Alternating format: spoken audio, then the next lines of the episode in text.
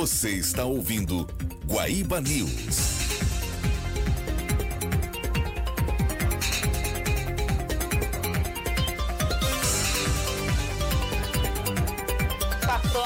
Mais sete minutos, 30 graus é a temperatura aqui no bairro São Geraldo. No centro histórico, vamos conferir então a temperatura. Vento forte já por aqui, viu? Gutierrez Sanches, aliás, baixando a temperatura, 28 graus e dia pouco nublado aqui pelo bairro São Geraldo. Qual é a situação aí pela, pela região do, da Cidade Baixa? Pois é, aqui tem algumas nuvens também, Samanta, mas assim, só umas do jeito que ontem, do, do, mesmo jeito de ontem, sabe? Aquela coisa que parece que vai chover, mas acaba ainda não chovendo. Vamos aguardar para ver se realmente vai acabar chovendo, mas abafado, isso tá, tá bastante e a gente tá sentindo. Bom, o governo do estado, a gente ouviu no início do programa o anúncio, né, do novo decreto que agora fecha o comércio em todo o estado até o meio desse mês, até dia 15. Por isso a gente está na, na linha aqui no Guaíba News com o doutor em uh, Direito e Advogado uh, do escritório Souto Correia, Rafael Cirângelo de Abreu. Tudo bem, doutor? Seja bem-vindo ao Guaíba News. Tudo bem, boa tarde a todos, ouvintes do Guaíba News, Samanta, Gutierrez. Estou à disposição de vocês para tirar as dúvidas aí, em razão da, desses dois decretos que apareceram entre ontem e hoje no Estado e no município aqui.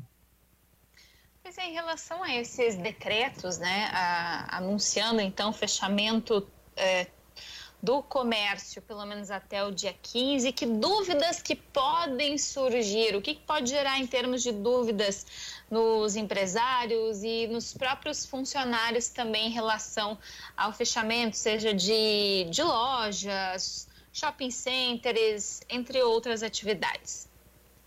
Bom, é, em primeiro lugar, a gente precisa contextualizar aqui que nós estamos falando de um decreto estadual, que em tese ele é válido em todo o território estadual, e os decretos municipais, que cada cidade, né, cada prefeito tem editado para regular uh, tanto o comércio quanto outras atividades no âmbito municipal. O, hoje é, foi publicado esse novo decreto do Eduardo Leite, em que ele acena com um prazo até o dia 15 de abril, então ele mantém uh, essa é, estrutura de quarentena nas atividades é, empresariais em geral até o dia 15 de abril e tenta, de alguma forma, unificar o tratamento que está sendo dado no Rio Grande do Sul ao, ao problema, ao enfrentamento do, do, coronavírus. A gente tinha visto nos últimos dias alguns prefeitos de cidades, especialmente do interior, que já estavam editando aí decretos é, começando uma reabertura do comércio, uma reabertura da indústria, e, uh, na visão do governador, era necessário um tratamento unificado de tudo isso, por isso ele, ele veio a expedir esse decreto. O que, que surge de dúvida, então, nesse contexto? A primeira dúvida é, é ela é, é, quase óbvia quando nós temos decretos municipais e decreto estadual uh, em, em, contraste. Então, por exemplo, uh, um, um, tema muito, muito candente é o tema da construção civil, por exemplo. No, no decreto do governador Eduardo Leite, a gente tem é, a construção civil sendo excepcionada. Então, é, sendo uma exceção, é permitida as atividades de construção civil no Estado. Mas há algumas cidades, como por exemplo a, até a capital do Estado, aqui Porto Alegre, que no seu decreto proíbe a atividade da construção civil. Eu pego esse exemplo porque esse é um exemplo fácil de todos é, entenderem, mas assim como esse exemplo existe com, com relação a Porto Alegre, inúmeros outros exemplos, seja de atividades que foram proibidas pelo decreto do governador, mas não são proibidas nos municípios, seja de atividades que foram excepcionadas e que, portanto, estão liberadas no decreto estadual, mas que estão é, proibidas nos municípios. A gente tem inúmeros problemas, então, nesse é, de dúvidas, especialmente aqui, de se de fato a empresa pode ficar aberta ou ela deve fechar, uh, qual decreto ela deve atender, por assim dizer. Então, essa acho que é uma primeira dúvida que todo e qualquer empresário aí deve estar tendo. Bom, na minha cidade, o que, que eu respeito? Eu respeito o decreto do prefeito ou respeito o decreto do governador? Especialmente quando as atividades elas acabam é, tendo um tratamento diferente no estado e no município. Um, um Doutor, outro. Perdão, Oi. pode continuar. É, era mais ou menos Não, nessa linha. Se o senhor tem mais coisas a dizer, por favor. Não, outras dúvidas que têm surgido já, é, inclusive de questionamentos que a gente tem ouvido de empresários. É, eu, eu estava já com, é, me planejando a retornar de acordo com os atos que foram expedidos no meu município. Agora vem um ato novo do governador é, dizendo que tem que prorrogar até o dia 15. Vamos supor que no meu município o decreto do prefeito é, já condicionasse a reabertura para o início da semana que vem. Então, como eu me programo para isso? É, é, o que, que eu devo comunicar aos meus funcionários?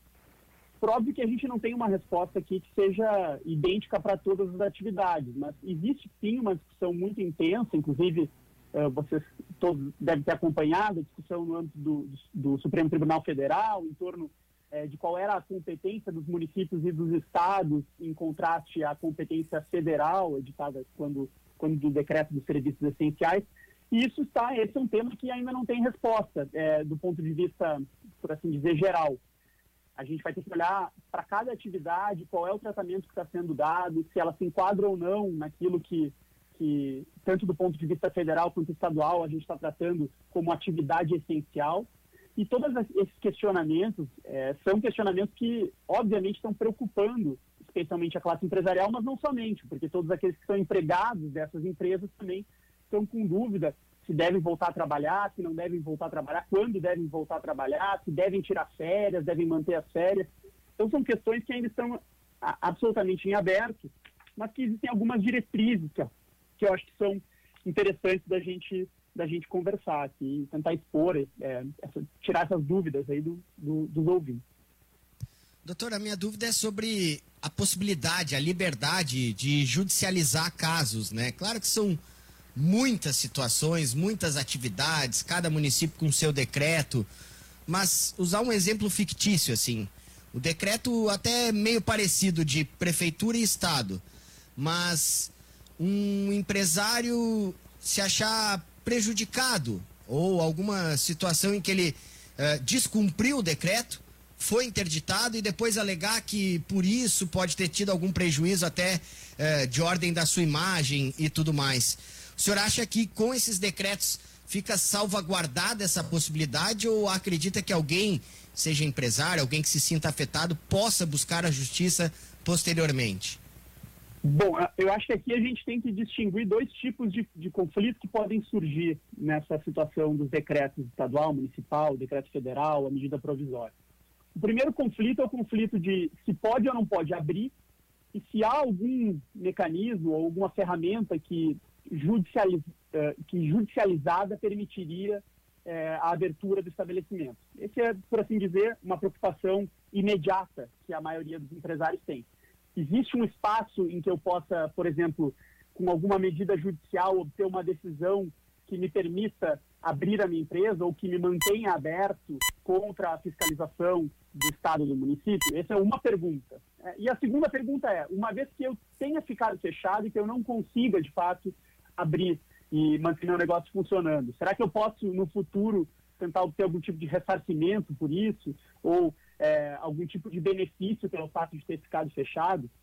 É, a resposta que eu posso dar do ponto de vista geral é que sim, a porta do judiciário está sempre aberta para todo mundo, para toda e qualquer é, empresa ou pessoa física que, que, que, se sinta de alguma forma é, prejudicado por algum ato, seja ato do poder público ou ato de, de um privado.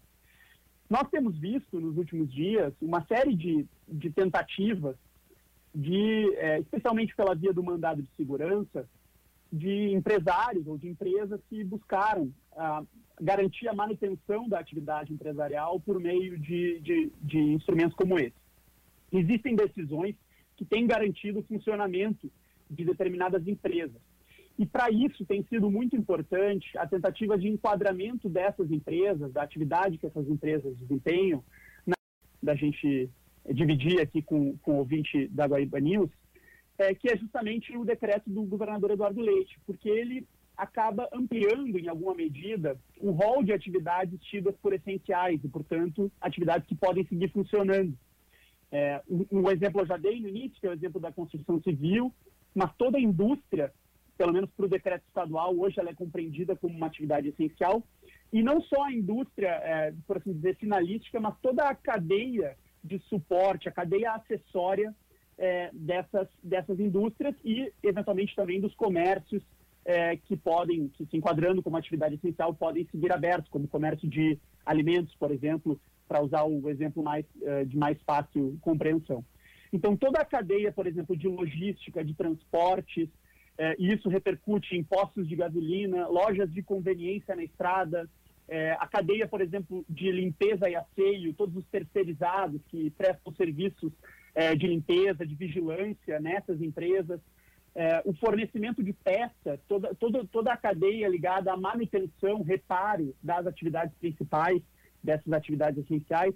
Tudo isso foi excepcionado pelo governador Eduardo Leite como atividades que podem seguir abertas. Então, é, é, houve uma preocupação por parte é, da, do governo do Estado em abrir é, um pouco essa, esse rol de atividades, é, estendendo também para aquelas atividades que servem à atividade essencial. E aqui, acho que o exemplo do transporte talvez seja bastante claro. É, o transporte da carga daquele, daquele, daquela indústria que produz um, um, uma, um produto essencial para a população, ele não pode ser impedido. Eu não posso ter barreiras na estrada que impeçam que o caminhão chegue no destinatário do produto. Eu não posso ter é, postos de gasolina e restaurantes de beira de estrada fechados, porque senão o caminhoneiro não vai ter onde se alimentar. Eu tenho que ter as atividades de manutenção do maquinário da fábrica abertas, porque a fábrica não pode parar de funcionar pelo fato de não ter manutenção. Enfim, todas essas atividades hoje elas têm servido é, como uh, fundamento para essas medidas judiciais. Então, empresas que porventura prestam serviços a empresas que são enquadradas como atividade essencial têm buscado uh, judicialmente o reconhecimento uh, da possibilidade de seguir funcionando. Então, existe sim esse espaço. A gente tem tido decisões favoráveis, decisões contrárias na justiça, e, e, de fato, é uma porta que fica aberta aí como tentativa de se manter funcionando. Obviamente que mesmo aquelas que são é, consideradas essenciais, e, e, e, por consequência também aquelas que se enquadram como atividade acessória à atividade essencial, devem respeitar as, as regras de, de limpeza, regras de distanciamento entre os empregados, regras de higienização a todo tempo, utilização de álcool gel, entre outras, que são essas regras que, que hoje a gente está tratando quase como regras de etiqueta de sociedade, mas que, que têm se tornado já comuns para todos aqueles que estão é, saindo para trabalhar uh, por, por qualquer motivo. Outra questão que eu gostaria de lhe perguntar é, saindo um pouquinho da questão do decreto, mas também relacionado ao tema, é em relação à cobrança, por exemplo, em telefonia, né, que foi determinado que não é possível cortar agora a, as contas durante a pandemia do coronavírus e também os pedidos de renegociação de dívidas é, junto aos bancos. Essas instituições, elas podem eventualmente se negar a renegociar as dívidas?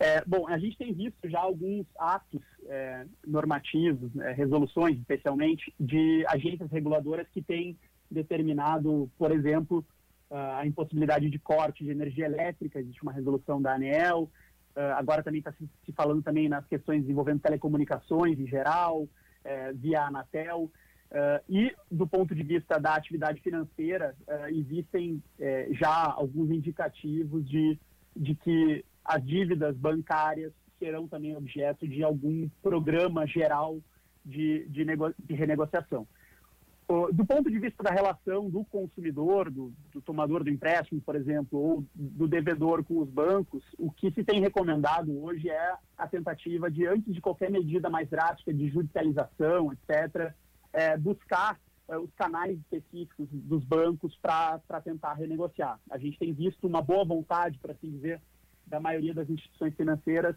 é, para revisão de eventuais contratos ou mais do que revisão, normalmente é uh, uma espécie de é, salvo-conduto para dois ou três meses sem pagamento de um eventual financiamento e jogando as parcelas desses meses para o final é, com, com, com, o juro atrelado. Isso tem sido, tem sido é, comum e os bancos, na sua maioria, têm, é, especialmente com, com empresas, pequenas empresas, microempresas, têm feito algumas renegociações para evitar até mesmo uh, o inadimplemento, porque não é interessante para ninguém que se, que se crie um, uma cadeia aí de falências ou de quebras da atividade empresarial. De qualquer modo, é, não, não, não existe nenhum, nenhum mecanismo que possa obrigar uh, quem não quer negociar a negociar. E aí sempre resta a via do judiciário.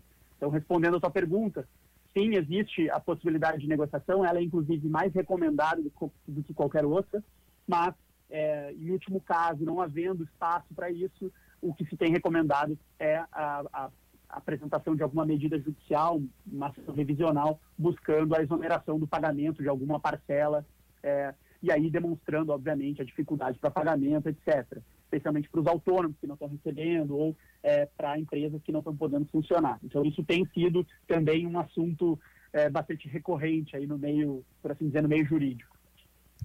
Doutor, eu tenho uma dúvida, ela pode até parecer simples, né? A gente sabe que algumas situações ainda seguem acontecendo via tecnologia, virtualmente. A gente viu há pouco, conversava com o senador Lazier Martins sobre votações e tudo mais sendo feita de maneira virtual e alguns serviços do judiciário seguem assim também.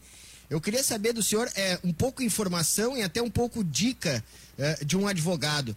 Pessoas que procuram ingressar com alguma demanda na justiça, e aí se o senhor puder separar que vale a pena agora ou é melhor esperar depois, por favor, é, mas que buscam alguma demanda na justiça. Esse é o momento que já pode buscar, dependendo do que é melhor esperar. O que, que o senhor teria para dizer em relação a isso? Porque daqui a pouco alguém estava até com alguma, algum pedido judicial para ser feito em seguida, vai deixar para depois, não sabe como proceder, para a gente tentar entender uh, em casos assim menores, podemos dizer assim.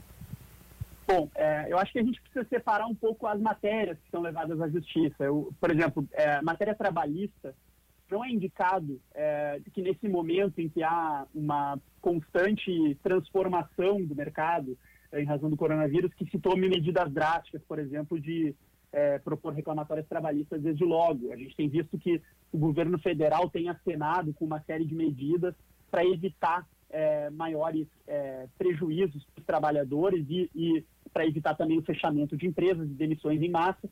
Então, por exemplo, na área trabalhista, eu entendo que, que não é recomendável é, entrar com nenhum tipo de medida, salvo situações limites, como, por exemplo, é, eventual é, não pagamento de nenhuma verba rescisória e demissão é, de fato com, com de, de, modo arbitrário.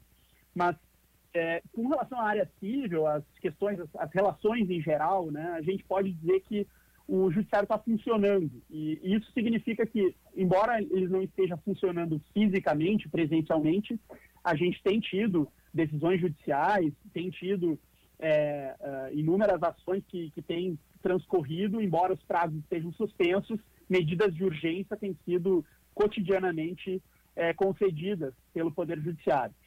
Uh, então, a, a, acho que a distinção que deve ser feita é entre existir de, de fato uma urgência que demande a apreciação do Poder Judiciário, por exemplo, o uh, caso de empresas que estão fechadas e que precisam abrir, ou que acham que arbitrariamente foram objeto de interdição ou de impedimento uh, de, de exercer sua atividade, certamente aqui se trata de uma situação urgente.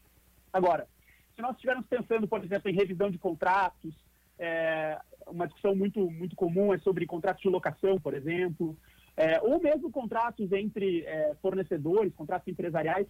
A, a, a minha opinião, é, e obviamente sujeita à crítica, é de que nós temos que buscar, antes de, de adentrar o judiciário, sempre uma tentativa de negociação, é, é, para que se chegue a consensos antes de, de, de, abarrotar o judiciário, de ações que poderiam muito bem ser resolvidas com um pouco de, por assim dizer, conciliação aí, é, as duas partes abrindo mão de um pouquinho. Uh, além disso, a gente está hoje é, com um projeto em tramitação projeto do senador Anastasia, mas que tem é, o apoio do ministro Toffoli, é, um projeto que está em tramitação no Senado e que visa a constituir um regime jurídico transitório é, durante o período de pandemia, é, que trata de vários temas é, do, da, da, área civil em geral, contratos de locação, prazos de prescrição, regulação de algumas questões societárias, e não se sabe se essa lei vai ou não vai ser aprovada e se tornando e tornando-se lei se ela vai ter a plena aplicabilidade ainda durante esse período de pandemia. Então, o que nós temos recomendado sempre é uma certa cautela em tomar medidas de revisão de contratos é, especialmente quando se trata de, daqueles contratos que a gente chama de contratos paritários, né, contratos entre duas empresas, contratos é, que não têm essa relação de hipossuficiência como na relação de consumo ou na relação trabalhista. É, nesse tipo de contrato, nós temos recomendado uma certa cautela e uma tentativa de negociação prévia à tomada de qualquer medida judicial. Até porque, o, por assim dizer, o marco jurídico que vai se aplicar a esses a esses processos pode mudar no meio do caminho em razão desse projeto de lei que está tramitando. Então, é impossível dar uma resposta geral, mas eu diria que, é, em síntese, que as medidas urgentes, elas obviamente devem ser tomadas, e o judiciário justamente está funcionando é para isso, e as medidas que podem esperar, é, convém é, sempre tentar evitar a judicialização é, e buscar aí alguma negociação, algum procedimento extrajudicial de, de autocomposição para evitar uh, as perdas que a judicialização dos conflitos acabam trazendo para as pessoas, a demora e todos esses problemas que a gente já está acostumado a ouvir.